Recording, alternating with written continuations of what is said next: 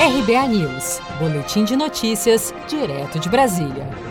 Brasil registra 1.374 novas mortes por Covid-19 em 24 horas. Na noite desta terça-feira, 23 de junho, o Ministério da Saúde divulgou o registro de 39.436 novos casos confirmados em 24 horas e a soma atualizada de 52.645 óbitos pela pandemia do novo coronavírus no país. Ainda de acordo com o Ministério da Saúde, há 400 279.916 pacientes em acompanhamento e 613.345 recuperados. O ministro interino da Saúde, Eduardo Pazuello, foi ouvido pela comissão mista do Congresso que acompanha os gastos relacionados à pandemia. Pazuello deu diferentes explicações para o fato de o Ministério da Saúde ainda não ter repassado aos estados e municípios mais de 25 bilhões dos 39 bilhões abertos de forma extraordinária extraordinária para o combate à Covid-19. Os 10 bilhões, nós estamos discutindo os critérios técnicos, ajustando, atendendo todos os estados, todos os municípios com os critérios técnicos, e acredito que essa semana a gente vai fechar esses critérios.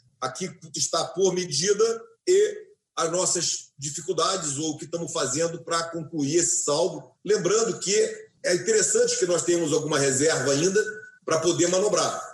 Então, o percentual de saldo que nós temos eu considero que está bom. Após três meses do decreto que reconheceu o estado de calamidade pública por causa da pandemia da Covid-19, Pazuello afirmou que o governo federal irá anunciar nesta quarta-feira, 24 de junho, a estratégia para testagem em massa do novo coronavírus no Brasil. Você está preparado para imprevistos? Em momentos de incerteza como o que estamos passando, contar com uma reserva financeira faz toda a diferença. Se puder, comece aos pouquinhos a fazer uma poupança você ganha tranquilidade, segurança e cuida do seu futuro. Procure a agência do Sicredi mais próxima de você e saiba mais. Sicredi, gente que coopera cresce. Com produção de Gisele Monteiro, de Brasília, Daniele Vaz.